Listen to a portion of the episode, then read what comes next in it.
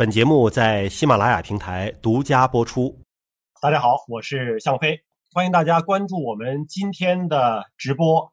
陈老师下线了之后呢，我们还要为您请出一位是中山大学生物化学与分子生物学的博士，华大基因的副总裁刘娜女士。刘娜你好，向飞老师好，大家好。哎，刘娜呢？现在我们给她起了个外号啊，叫做这个 复工筛查女战士。她现在 专门就是在负责这个复工筛查这一块儿。因为除了像武汉这些核心的区域啊，呃，很多城市呃发病新发的病例数已经趋于零了啊，是很低了。所以呢，复工复产是一个非常重要的一个工作。那么在复工复产之前做复工筛查，它的意义是在哪里呢？请刘娜给我们介绍一下。是的，因为疫情现在已经得到了比较好的一个控制，所以很多企业都想尽快能够复工复产。但大家可能也看到了在网上的一些报道，比如说当当或者一些其他一些企业，确实复工了之后出现了一些聚集性的感染的情况，其实发生了多起。我看到的话，应该至少超过十五个人是感染的，所以。那很多企业因为有这样的一些这种感染情况的发生，又重新大楼紧闭，然后大家都要被隔离。所以呢，其实呢，在复工之前，如果能够做这个新冠病毒的一个检测，那就能够使得这个员工不用带病去上班，最大限度的去切断这个感染源。那我想这样的一个方法的话，也可以确保企业能够尽早安全的复工复产。哦，所以我是觉得，像对于这种企业来说，因为有些特别人群密集，然后有些的话是劳动密集型，还有些的话，起码一般都是几十上百或者几百上千人的这样一些规模的一些公司，所以还是非常有必要啊，去这个做复工前的这样一个新冠病毒的检测。呃，请刘大给我们介绍一下复工筛查这个流程是怎么样的？我们需要怎么样组织企业的员工？聚集到一起，对吧？你人一聚聚集，又担心说有人员密集会互相的交叉感染，对吧？那你同时你要得组织一百人以上，你才能做这个筛查呀。是这样的，其实这个复工筛查是整个流程还是比较简单的。那对于我们呃刚刚推出的这样子一个复工的筛查呢，我们是通过可以线上进行这个呃预约和合作的这样一个洽谈，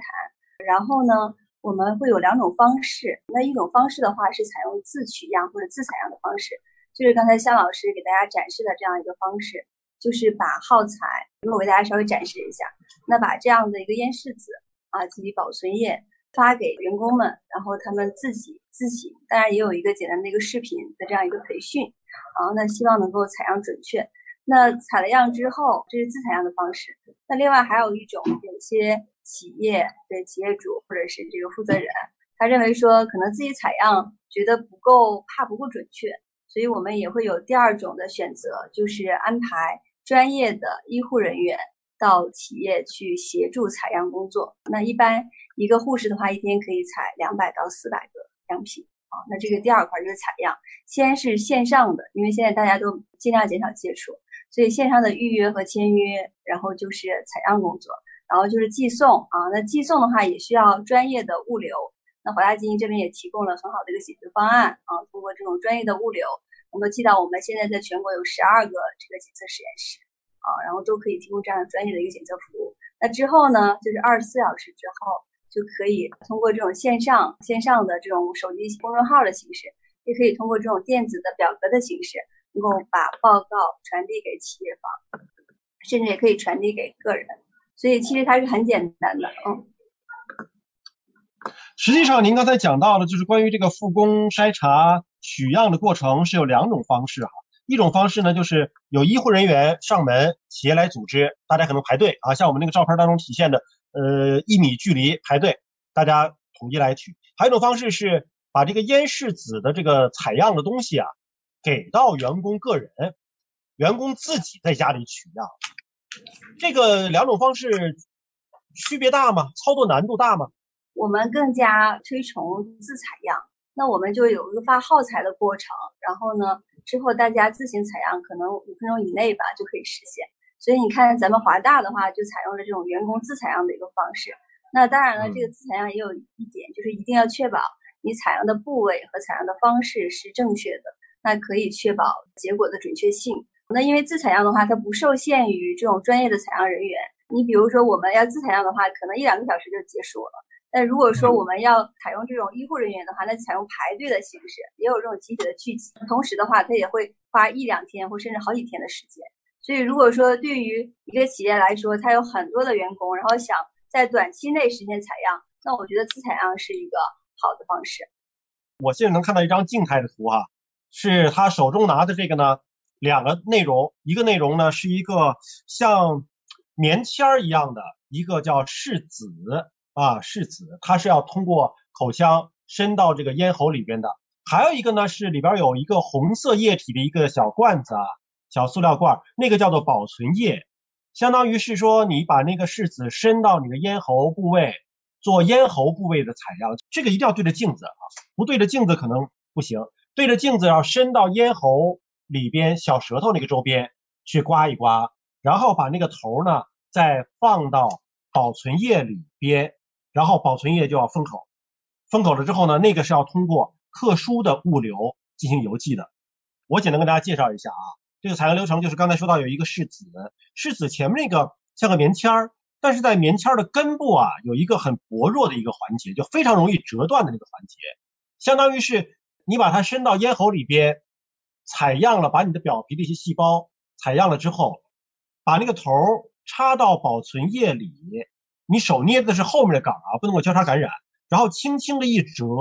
就能够保证它前面的那个部分啊，就留在了保存液的里面，然后把这个头给它拧上。这个东西通过特殊的物流寄到实验室。那么刚才陈明军老师也说到了，寄到实验室之后，实验室里边收到这个样本，从灭活开始，三个小时就可以出结果了啊，大概是这个样子。对，那这个试纸的话是中间是有一个断点的，嗯，那我们在取样的部位是取咽后壁，大家就张开嘴巴，然后上下左右一共呃刷三到五圈之后呢。就把这个柿子折断，然后大家看到这个柿子头就装到了这个保存液里边。然后呢，我们有专业的这种生物安全带，就把这样子的一个保存液装到生物安全带里边，然后通过专业的冷链物流，就可以运到我们华大基因的火眼实验室。好的，非常感谢刘娜的一个介绍。我想问一下啊，就是这种复工的筛查，假设说啊。筛查出结果，有的员工是阳性，那要怎么处理呢？现在是这样，那华大基因我们采用的是这种核酸的检测嘛？刚才其实陈老师也讲了，有有基于这种咽拭子的核酸检测，然后也有基于这种采血的这样一个抗体的检测。那华大基因的话，我们如果是筛选出来是阳性的，这也是华大基因现在非常有优势的地方，就是我们会采用这种。最先进的高通量测序的方法，去进一步验证这个阳性是不是真的阳性，然后确保不错检，确保不错检。我觉得这个也是很重要的，因为如果是说报错了结果假阳性，那对这个检测者的话是很不公平的啊，那也会给相关方带来很大的一些困扰啊。所以那当然了，因为如果检测阳性的话，也会按照规则去上报给相关主管部门。就是如果检测出阳性，是不是还需要再进行二次的检测？来确定它是不是，因为现在好像确定就是要查两次才能够确诊，是吗？是的，我们继续是采用的是多种的方式去复核的，比如说重测，以及用这种最先进的高通量测序的方法，就刚才陈老师说的，能够低至无拷贝的这样的一个最先进的测序方法，也就是确诊的这种金标准的方法去进行复核，所以我们要确保无错检。那。现在我相信市面上能够做这样事情的机构也是非常多啊。你的优势在哪里呢？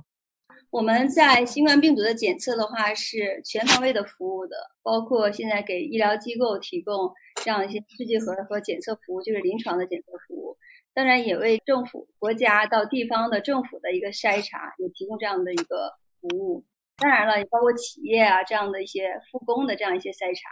嗯，所以那华大基因的话，我们的检测的灵敏度目前是在报批的这种核酸检测试剂盒里边是灵敏度最高的，然后漏检率很，就是其实也看到了说，在感染了一百个拷贝每毫升的时候，那么华大基因的这个检测试剂盒都会检出。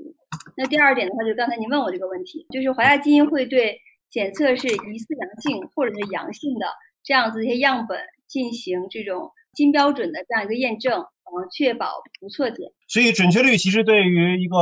早筛它是至关重要的。你是否能够把需要筛的筛出来，然后同时也不要说出现这种错漏的方式。对对对，是的。所以刚才我讲的这两点的话，一个是我们检测灵敏度高，是不漏；另外一个是我们不错，嗯，不错。然后还有一个就是大家也都看到了，华大基因一直在积极的在这个投入到我们全力以赴，嗯，华大都春节也没有休息，所以全员都在抗疫的一线。所以我们也是首批的国家药品监督管理局，也就是 NMPA 原 CFDA 的第一批获批的试剂盒之一啊。那另外也是我们国家卫健委。首个批准的这个第三方检验机构，嗯，所以足可以看到说国家对我们华大基因的技术和我们这种能力的一个认可。那除此之外的话，刚才说到了说我们的服务机构是遍布全球的，那特别是像我们的火眼实验室的话，现在已经有十二个了。其实我也很想告诉大家，不知道这十二个离你们近不近啊？有包括在武汉的、深圳的、无锡的、天津的、石家庄、长沙。还包括了在北京、青岛、云南的昆华、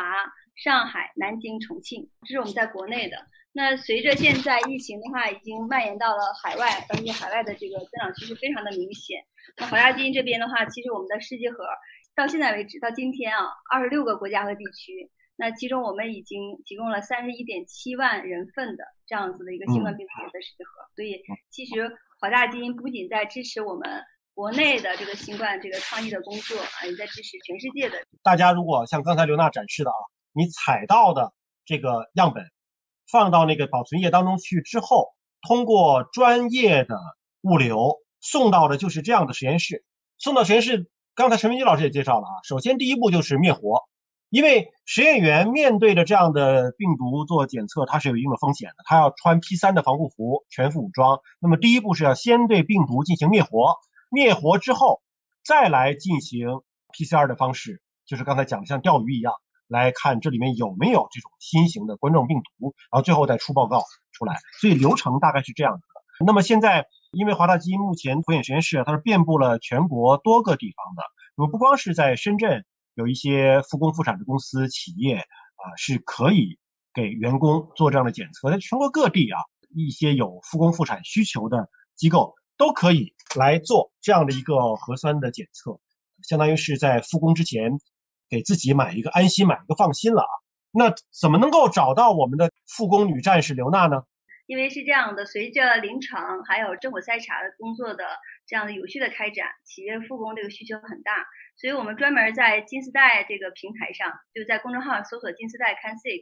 在这个平台上，我们专门为了这个企业复筛开辟了一个专区，新筛的这样一个板块，新源肺炎的这样一个板块。那在这个板块上呢，大家可以有，比如说合作的这样子的一些板块，然后还有经济单的填写的板块，然后还有线上报告查询的板块。所以我们希望说，可以通过手机的公众号，可以一站式的为我们的合作方提供这种非常便利的、高效的一站式的这个解决方案。好的，非常感谢华大基因的副总裁刘娜给我们的一个分享。